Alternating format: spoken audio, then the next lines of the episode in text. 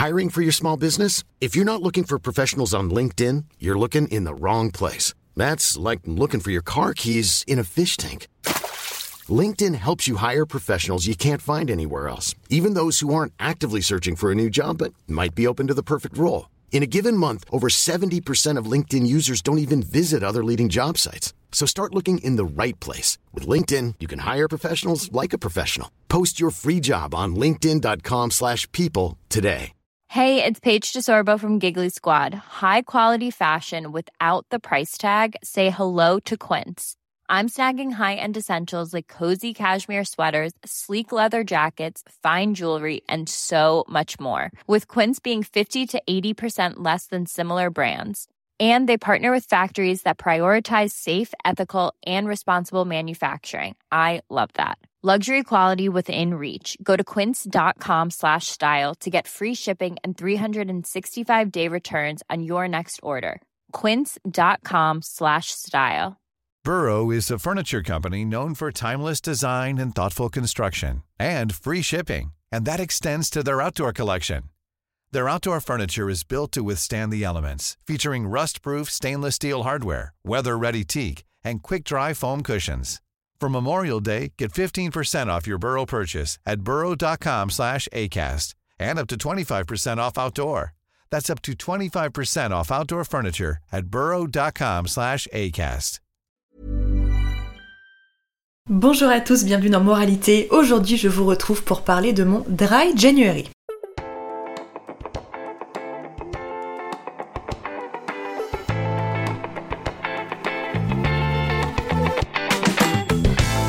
Merci de me retrouver aujourd'hui pour un nouvel épisode sur moralité. J'enregistre cet épisode le 1er février. Vous allez voir que ça a une importance avec tout ce que je vais vous raconter par la suite. Aujourd'hui, je célèbre, le mot est un peu fort, mais la fin de mon Dry January. Dry January qui est une sorte de, de défi, de challenge euh, qui est en vogue depuis euh, quelques années maintenant. Alors des trucs en vogue, il y en a plein, des trucs en vogue pour une bonne raison, il y en a moins, et celui-ci en fait partie. Et je suis euh, très contente de pouvoir vous présenter ce concept si vous n'êtes euh, pas tout à fait familier avec lui, ou alors si vous en avez entendu parler un petit peu de loin. C'est donc la troisième ou la quatrième année maintenant, je me souviens plus très bien, mais ça n'a pas grande importance pour la suite de l'histoire, que je décide volontairement de ne pas boire une seule goutte d'alcool pendant tout le mois de janvier. Alors en France, quand on parle d'alcool, que ça soit positivement ou négativement, il y a des messages obligatoires euh, qui sont à délivrer, donc je démarre cet épisode en précisant que l'abus d'alcool est dangereux pour la santé, que l'alcool est à consommer avec modération, vous allez voir que c'est clairement la ligne de conduite de cet épisode, mais je suis obligée de le stipuler en ce début d'épisode. Je pense avoir une relation saine avec l'alcool, mais pour savoir si j'ai une relation saine avec l'alcool, encore faut-il se le prouver, et c'est pour cette raison que c'est donc la troisième ou la quatrième année que je réalise ce challenge de ne pas boire une seule goutte d'alcool pendant tout le mois de janvier. Alors quand je raconte ça autour de moi, il y a plein de personnes qui me disent oui, bon, c'est pas très compliqué. Et puis en fait, quand vous creusez un petit peu, il y a quand même des gens qui euh, vous disent que pour eux, ça serait peut-être un tout petit peu plus difficile, que socialement, l'alcool est quand même un vecteur pour faire des rencontres, pour parler plus librement, pour échanger, pour euh, faire la fête. Voilà, l'alcool est très très souvent euh, stigmatisé pour s'amuser ou tout simplement pour rendre les soirées un petit peu plus joyeuses que si on tournait au jus de fruits pendant, pendant toute la soirée. Et je vous fais pas un dessin, mais en France, l'alcool a une place très importante. alors je ne sais plus dans le cadre de quel contenu, dans quel format j'ai pu vous parler de ça. Est-ce que c'était sur le blog? Est-ce que c'était sur YouTube? Est-ce que c'était en podcast? Je ne sais plus, mais je suis présente sur tellement de plateformes que maintenant je ne sais plus euh, où je parle et de quoi je parle. Mais vous avez peut-être suivi euh, le fait que en juin dernier, donc en juin 2023, il y a une loi qui est passée pour réguler le secteur de l'influence et euh, qui vient tout simplement réguler ce secteur dans lequel il y a eu beaucoup d'abus. En tant que créatrice de contenu influenceuse, je n'ai pas le droit, plus le droit, même si je l'ai jamais fait, de faire la promotion du dropshipping, des paris sportifs ou de ce genre de choses. Mais par exemple, la promotion de l'alcool, alors qui est très encadrée par la loi E20, reste toujours possible. La loi E20, qui est donc une, très vieille loi, encadre la promotion de l'alcool et du tabac, si je ne dis pas de bêtises. Je peux donc, moi, demain, faire la promotion d'une marque de spiritueux, de vin, d'alcool, etc. En respectant bien sûr la loi et tous les contours euh, qu'elle apporte à cette promotion. Mais voilà, moi c'est un truc qui me, qui personnellement me, choque toujours. Je parle bien ici du secteur de l'influence, donc moi je pense qu'on aurait pu tout à fait euh, décider que le secteur de l'influence ne fasse pas la promotion d'alcool, comme on ne peut plus faire la promotion de la médecine esthétique, euh, des fameux paris sportifs dont je vous parlais, etc. Mais bref, ça n'est pas moi qui choisis les lois, mais c'est pour vous dire à quel point l'alcool en France a une place importante culturellement c'est euh, très ancré et euh, voilà, même une loi sur un secteur comme l'influence n'a même pas réussi à faire changer les choses. Comme je vous disais, je pense entretenir un rapport très sain avec l'alcool.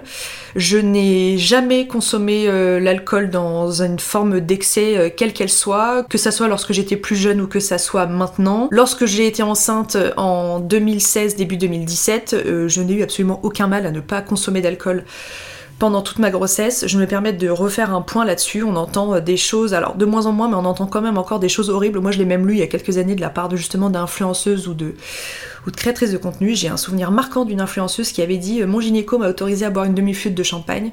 L'alcool pendant la grossesse, c'est dramatique, même une demi-flûte de champagne, même si c'est très peu en quantité. Je vous laisse faire vos recherches en tapant syndrome d'alcoolisme fœtal, SAF, et vous allez voir les conséquences dramatiques que ça peut avoir. Donc voilà, je n'ai eu absolument aucun mal à couper l'alcool pendant ces 9 mois. J'ai eu euh, vraiment très sincèrement plus de mal à réguler euh, notamment ce qui est euh, charcuterie, fromage non pasteurisé, etc. Mais je me suis rendu compte avec plaisir que ne pas boire d'alcool pendant 9 mois ne m'avait posé absolument aucun problème et j'ai pas eu l'impression de devoir me jeter sur une coupe de champagne une fois arrivée à la maternité. Alors vous allez me dire, bah, pourquoi faire le dry January si t'es persuadé que t'as un bon rapport avec l'alcool? Et bah pour savoir si on a un bon rapport avec l'alcool, encore faut-il se confronter à une situation un petit peu extrême pour en être sûr. Et moi les ravages de l'alcool, je les ai pas expérimentés dans mon entourage, voilà, j'ai pas quelqu'un dans ma famille euh, qui souffre d'un alcoolisme, qu'il soit euh, important ou moins important. C'est vrai que j'ai pas du tout été sensibilisée à ça dans mon entourage et je mesure la chance que c'est. En revanche, au travail, lorsque j'étais infirmière, tous les jours de toute ma carrière, quel que soit le service dans lequel j'ai exercé, j'ai pu voir les ravages de l'alcool. C'est-à-dire que quand vous demandez à un patient en préopératoire pendant la consultation de préanesthésie quelle est la quantité d'alcool que vous ingérez euh, quotidiennement ou de façon hebdomadaire, et on pousse bien sûr la question euh, au niveau des drogues qu'il consomme. Alors, on se, fiche éperdument de la réponse, c'est-à-dire que euh, l'anesthésiste va pas aller euh, décrocher son téléphone pour appeler la police pour vous dénoncer. Vraiment, on se contrecarre de, des quantités que vous allez nous donner. Être honnête sur ce genre de déclaration, c'est euh, tout simplement garantir une bonne anesthésie derrière, puisque quelqu'un qui va ingérer des quantités d'alcool importantes aura besoin d'une médication très très différente pour l'endormir ou pour la prise en charge de la douleur après son opération. Et là, c'est assez fascinant parce qu'il y a quand même des gens qui vont vous dire je bois peu, mais je bois euh, tous les jours ou toutes les semaines. Et en fait, ce que je voulais vous dire, c'est que l'alcoolisme, c'est tout simplement l'addiction à l'alcool. Et cette addiction à l'alcool, c'est pas se mettre une caisse tous les week-ends et boire un litre de vin ou se faire 4-5 cocktails à la suite. C'est aussi et surtout boire pas forcément énormément, mais régulièrement. C'est-à-dire que si tous les jours, tous les deux jours, tous les trois jours, vous avez besoin de votre verre de vin, vous avez besoin de votre petite bière, etc., ça c'est une forme d'alcoolisme. C'est quelque chose qui est encore mal installé, c'est dans les esprits, c'est pareil pour la cigarette, il y a des personnes qui vont croire que pour avoir un tabagisme vraiment important, ça va être de fumer un paquet de cigarettes pendant une soirée. En réalité, si c'est une cigarette tous les jours pendant tous les jours de votre vie, c'est une forme d'addiction aussi. Donc cette relation que mes patients ont entretenue avec l'alcool, elle m'a toujours... Euh, choquée, j'ai pas d'autres termes, de voir à quel point cette consommation d'alcool elle était banalisée et que personne n'allait réellement mettre le doigt sur le problème et se poser la question de sa consommation d'alcool. J'ai un souvenir marquant d'une patiente que j'ai rencontrée euh, euh, en service de chirurgie, euh, je ne sais même plus si j'étais en, stage ou si j'étais toute jeune diplômée. Je lui demande quelle est sa consommation d'alcool pour justement remplir son dossier préopératoire et cette personne me répond simplement je bois socialement. Et je lui dis je suis désolée, je ne comprends pas ce que vous voulez dire par le terme socialement. Et elle me dit, bah socialement, ça veut dire que euh, quand je suis en soirée, bah bien sûr je bois. Alors déjà, bah non, hein, boire de l'alcool n'est pas une obligation. Et socialement, en fait, ça veut rien dire. Et je me suis rendu compte que cette femme avait de toute évidence un souci d'addiction avec l'alcool. En revanche, elle évoluait dans un milieu socio-professionnel qui faisait que il était peut-être difficile pour elle de dévoiler euh, cette information lors de cet entretien et qu'elle était dans une forme de déni vis à -vis de sa consommation. Quand un professionnel de santé vous demande quelle est votre consommation d'alcool, ce qu'il veut, c'est pas votre, euh, votre avis sur votre consommation d'alcool, c'est réellement les quantités qui sont ingérées, que ça soit toutes les semaines ou tous les jours. Que vous ayez l'impression que ça rentre dans euh, une expérience sociale parce que vous avez une vie mondaine ou que au travail vous avez l'impression que vous êtes obligé de consommer de l'alcool, ça c'est une appréciation personnelle et ça n'entre absolument pas dans euh, le domaine de ce questionnaire qui est en train d'être fait. Donc ça, ça a été la première fois où ça m'a réellement ouvert les yeux, donc j'étais voilà soit étudiante, soit toute jeune diplômée et je me suis rendu compte que cette situation que j'ai vécue avec cette dame, elle était finalement assez fréquente. Et puis par la suite, j'ai eu euh, d'autres expériences quand j'ai été infirmière en salle de réveil, de patients qui se réveillent et euh, la première plaisanterie qu'ils vous font, c'est de regarder la poche à perfusion qui est accrochée euh, au pied à perfusion à leur lit et de dire ah bah dites donc c'est blanc est-ce que c'est de la vodka? et de se dire waouh c'est quand même c'est quand même très étonnant que cette personne qui vient tout juste de se réveiller d'une opération qui a duré plusieurs heures, et bien que la première phrase qu'elle me sorte, même si c'est sur le ton de l'humour, soit tout de suite en rapport avec une consommation d'alcool. Alors c'est toujours dit sur le ton de la blague parce que c'est très très dur d'assumer euh, cette consommation d'alcool et cette addiction. Au bout de quelques années d'expérience dans ce service de salle de réveil, j'ai très très vite compris que si la conversation dérivait tout de suite sur une blague de ce type-là, c'est qu'il y avait un problème qui était beaucoup plus profond. Ce sont des personnes qui n'ont pas consommé d'alcool depuis la veille de leur opération puisqu'elles sont à jeun depuis la veille et qui vont très rapidement, c'est-à-dire quelques minutes après être réveillées de leur opération, présenter un syndrome de manque avec des symptômes qui sont euh, très très très visibles. Ça va être une transpiration excessive, ça va être des mains qui tremblent, ça va être une nervosité globale. Ce syndrome de manque, il a des conséquences qui sont dramatiques pour les suites opératoires. D'un point de vue neurologique, c'est très très compliqué pour le patient et ce sont des patients à qui on va pouvoir servir de l'alcool directement en salle de réveil. Alors c'est très choquant, je comprends que beaucoup de personnes ne comprennent pas ça. Le patient, quand il vient en salle de réveil et quand il vient d'être opéré pour une, opération lambda, nous en salle de réveil, on n'est tout simplement pas un service qui va euh, aider le patient à faire une cure de désintoxication. C'est pas l'endroit, c'est pas le moment. Servir de l'alcool, c'est très souvent du vin à ces patients en salle de réveil. Ça n'est pas synonyme de tolérer ou d'inciter ce qui est en train de se passer. C'est tout simplement que la forme de désintoxication dont ce patient euh, pourrait avoir besoin, mais déjà il faut que ça vienne de lui et c'est sûrement pas l'endroit pour démarrer quelque chose de ce genre-là. Vous allez penser que cette expérience que j'ai vécue en salle de réveil, elle est assez euh, rare, je vous garantis qu'elle est très fréquente sur tous les publics possibles et imaginables pas sur le petit monsieur d'environ 70 ans euh, qui a un petit peu trop tendance à servir un verre de pastis tous les midis. Non, ça peut être sur des personnes jeunes, ça peut être sur des hommes, ça peut être sur des femmes de tous les milieux et de toutes les catégories socio-professionnelles. Et moi, ces observations que j'ai faites, elles ont vraiment ancré quelque chose à l'intérieur de moi et elles m'ont fait prendre conscience de tous les risques qui étaient liés à l'alcool. Il y a une autre chose que je remarque très souvent, quand vous êtes au supermarché comme moi, j'imagine que vous regardez euh, assez fréquemment ce qui se passe sur le tapis euh, de la caisse avec le client qui est avant vous ou le client qui est derrière vous. Alors moi il se trouve que je fais assez peu souvent mes courses dans un supermarché. Je suis une grande adepte du système du drive que je trouve extrêmement pratique. Mais le peu de fois où ça se présente, je suis toujours très interloquée par la quantité d'alcool qui est présente sur le tapis euh, de caisse de la personne qui est avant moi ou qui est après moi. Alors quand il y a deux bouteilles d'alcool fort, on peut se dire bon peut-être que cette personne refait son stock pour les soirées, pour Noël, voilà, pour les événements qui sont organisés à la maison. Et puis en fait, vous vous rendez compte que quasiment à chaque fois que vous faites vos courses, il y a quand même une quantité d'alcool qui est assez importante et c'est systématique, donc c'est pas toujours une question de hasard. Hiring for your small business? If you're not looking for professionals on LinkedIn, you're looking in the wrong place. That's like looking for your car keys in a fish tank. LinkedIn helps you hire professionals you can't find anywhere else, even those who aren't actively searching for a new job but might be open to the perfect role. In a given month, over 70% of LinkedIn users don't even visit other leading job sites. So start looking in the right place. With LinkedIn, you can hire professionals like a professional. Post your free job on linkedin.com slash people today. Everyone knows therapy is great for solving problems. But getting therapy has its own problems too. Like finding the right therapist, fitting into their schedule, and of course, the cost. Well, BetterHelp can solve those problems. It's totally online and built around your schedule. It's surprisingly affordable too.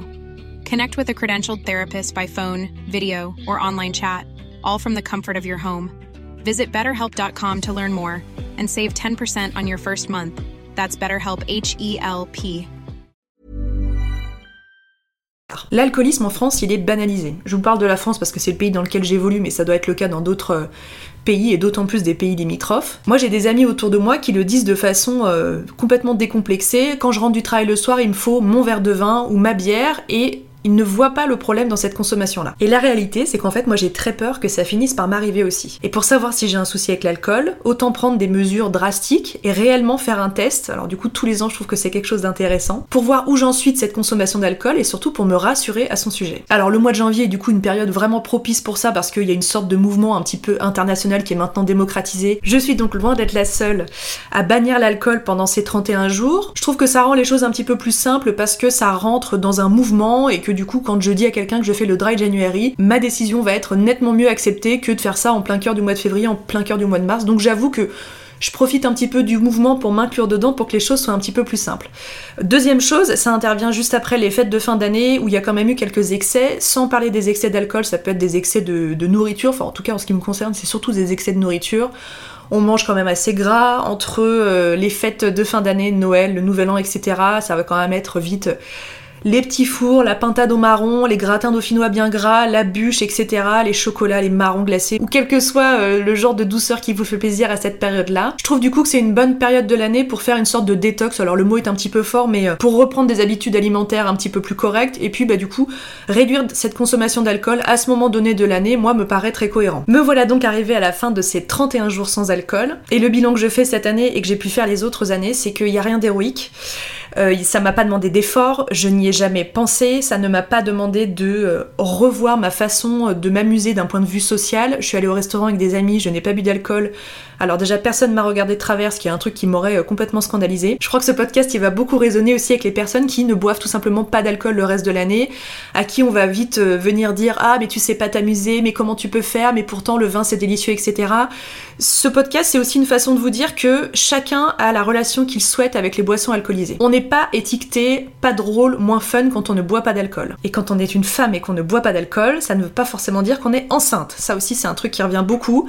Alors moi, mon entourage me le fait pas du tout, euh, me fait pas du tout peser ce poids parce que je crois que tout le monde est assez au clair avec le fait qu'on a un enfant et qu'on est très heureux comme ça, mais euh, voilà, ne pas consommer d'alcool et être une femme en âge de procréer, avec de gros guillemets, euh, n'est pas synonyme de grossesse. Alors comment je me sens au bout de ces 31 jours? Bah, Je me sens extrêmement bien.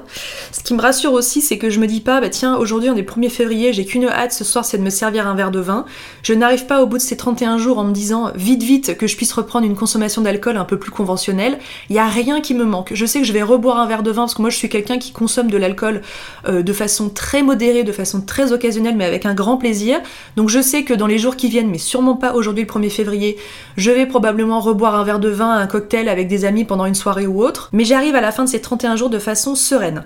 En disant ça, je pense qu'il y a beaucoup d'entre vous qui vont vous dire, bah encore heureux de pouvoir passer 30 jours sans boire d'alcool. Mais je vous invite vraiment à faire le test, je vous invite aussi à en parler autour de vous. Moi, ça a déclenché des conversations qui, de la part des personnes qui m'ont questionné sur ce sujet-là, ont pu créer une sorte de pas d'inquiétude, mais peut-être de questionnement sur leur consommation à eux. Moi, il y a quand même des personnes qui m'ont dit Ah, je pourrais pas. Bah, moi je trouve quand même inquiétant de se dire qu'on ne peut pas se passer d'alcool pendant 30 jours. Et finalement, ce dry January, je le fais pour moi, mais je, pense que je le fais aussi un petit peu pour réveiller les consciences de mon entourage, pour faire prendre conscience à certaines personnes que si on n'arrive pas à se passer d'alcool, même dans des quantités très raisonnables, mais à partir du moment où ça devient régulier, et eh ben c'est quand même un problème. Moralité, le dry January 2024, c'est fait, et ça a beau avoir été très simple, je le referai l'année prochaine et je le referai encore pendant de nombreuses années parce que ça me permet de me prouver chaque année que je n'ai pas de souci avec l'alcool et je trouve que c'est quelque chose de très rassurant et que ça me met dans de bonnes dispositions pour me rendre compte pour de bon et avec la preuve par l'exemple que tout va bien de ce côté-là. Alors maintenant je vais continuer avec les, recommandations pour les personnes qui euh, souhaiteraient euh, bannir l'alcool de leur quotidien ou passer un dry January plus serein ou peut-être pour trouver des alternatives sans alcool pour continuer à socialement, à pouvoir voir des gens, boire un verre, passer un bon moment, etc.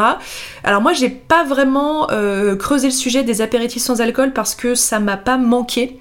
Euh, mais c'est vrai que c'est quelque chose que je souhaiterais peut-être à l'avenir un petit peu plus creuser pour trouver des alternatives sans alcool, mais même euh, le reste de l'année pour voilà un soir en semaine avec Quentin quand on boit un verre de vin et bah pouvoir se dire bah moi ce soir je resterai sur un apéritif sans alcool. Moi pendant tout ce mois de janvier j'ai pas mal tourné à la tourtelle twist. Alors, Tourtel, vous connaissez sûrement la marque, ça se trouve en grande distribution. Il m'avait envoyé en plus un colis avec des nouveautés, donc j'ai testé à peu près euh, tous les parfums. Ça a un petit goût de mi-panaché, mi-limonade, donc il y a 0,0% d'alcool, vraiment, c'est même pas une notion d'une bière. Euh, avec 0,5% euh, d'alcool. Non, vraiment, il n'y a absolument pas d'alcool à l'intérieur. Et puis vous avez ananas avec pointe de menthe, vous avez euh, citron vert menthe, donc ça fait un petit peu euh, esprit morito. Puis il y a aussi framboise, etc. c'est un goût un petit peu voilà de limonade, c'est pétillant, c'est sympathique. visuellement, ça ressemble beaucoup à une bière. Et c'est quelque chose que moi je consomme davantage en été parce que je trouve ça très frais, très rafraîchissant. Je vous avoue qu'au mois de janvier, c'était peut-être un tout petit peu moins adapté, mais voilà, c'est un produit que, que j'aime bien consommer. Ça se trouve en grande distribution. Ça coûte pas très cher. Je vous donne 5 autres pistes. Euh, ce sont juste des noms que je vois passer de marques. Euh, je n'ai absolument rien testé dans le domaine. Je pense que je vais le faire dans les prochains mois. Il faut que je fasse l'effort de soit de passer des commandes, soit de trouver des revendeurs. Mais euh, je vous donne 5 autres pistes de marques, soit d'apéritifs, soit de vins pétillants sans alcool. La première, c'est la marque Jardin. Je vous mettrai les toutes ces marques dans les notes de cet épisode.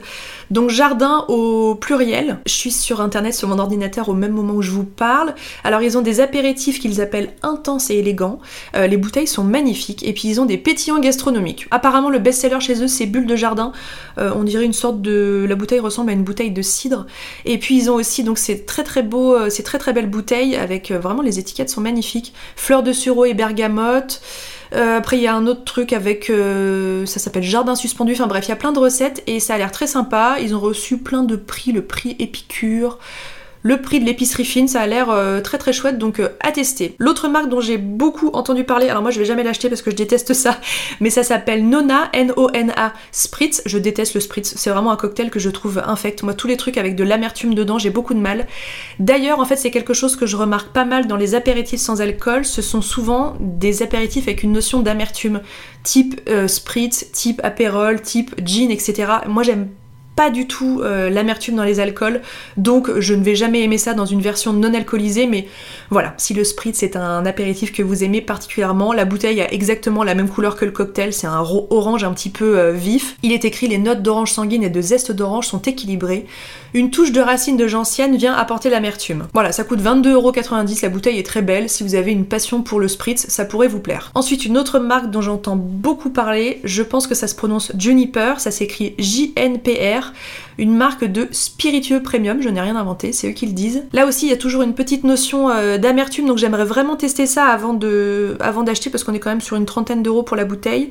Vous avez le Juniper numéro 1 frais et herbacé, donc il l'appelle l'authentique. Juniper numéro 2 gingembre et épices, ça ça pourrait peut-être me plaire. Et Juniper numéro 3 verveine et genièvre. Pareil, les bouteilles sont très jolies, ça j'en ai beaucoup entendu parler aussi. Et je crois qu'on retrouve cette marque dans quelques cavistes. En tout cas, je suis quasiment sûre d'avoir vu euh, passer ces bouteilles dans, un caviste à Annecy. Ensuite, il y a la marque Osco, OSCO.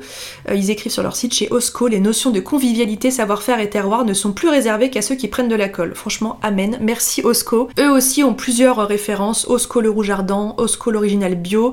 Ils ont des kits de cocktails aussi, mais toujours avec du tonique. Donc voilà, comme je vous disais, c'est quelque chose que je déplore un peu parce que j'ai l'impression qu'on tombe toujours assez vite dans l'amertume, mais écoutez, euh, à voir. Et comme le champagne et euh, ce type de boissons, euh, type mousseux, clairette de Die, etc., sont des boissons qui sont assez vite débouchées pour des événements heureux, un mariage, etc., si vous cherchez une alternative qui a vraiment ce look, ne serait-ce qu'au niveau de la bouteille, ou alors le côté pétillant, le bouchon qui saute, etc., j'ai beaucoup entendu parler de la marque French Bloom, qui a été co-créée notamment par Constance Jablonski, qui est une, une mannequin que vous connaissez sûrement, qui a défilé, elle était enceinte pour le défilé Etam, cette femme est absolument sublime. Donc eux, ils ont toute une collection de vins effervescents. Alors là, c'est sans alcool, c'est vraiment 0,0%. Ça a vraiment un look de champagne. Ils ont le French Bloom blanc et le French Bloom rosé. Euh, je vous avoue que j'ai pas trop d'idées au niveau des tarifs, mais ça doit quand même pas être donné. Après voilà, il y a toute une image assez luxueuse qui est véhiculée, en tout cas de ce que je vois sur le site. Ça peut être une alternative, voilà, si vous cherchez un, vin un petit peu pétillant, mais en tout cas sans alcool, ça peut être euh, sympa. Moi, je me mets comme défi de d'investir dans ce genre de boisson, du coup, il faut que je me renseigne. Juniper, je suis pas certaine que ça me plaise parce que euh, j'ai l'impression qu'il y a toujours une petite notion euh, d'amertume. Mais pour les autres, je pense que c'est quelque chose que je vais finir par tester pour, bah voilà, tout simplement avoir des alternatives sans alcool et consommer euh, ce genre de choses sans aucune notion de culpabilité. Je vous le redis, mais sans alcool, la fête n'est pas moins folle et je vous invite vivement à rejoindre le mouvement Dry January, alors que ça soit l'année prochaine, bien sûr, euh, janvier 2025, ou au cours de l'année. Je pense que 30 jours, c'est un bon test, parce qu'en 30 jours, mathématiquement, vous aurez... Euh, un apéro entre amis, un resto ou un événement quel qu'il soit et je trouve que c'est un, bon délai pour justement se tester et se rassurer sur sa consommation avec l'alcool. J'espère que cet épisode vous aura plu, j'espère qu'il vous aura donné envie de réaliser ce défi aussi si vous avez envie de, vous tester. Merci de m'avoir écouté. Je vous retrouve dans deux semaines. Nous, ce sont les vacances de février qui vont démarrer là et euh, comme à l'accoutumée, je fais une petite pause sur le podcast pour revenir avec plein de belles idées, donc je vous donne rendez-vous dans deux semaines pour un nouvel épisode de Moralité. À très bientôt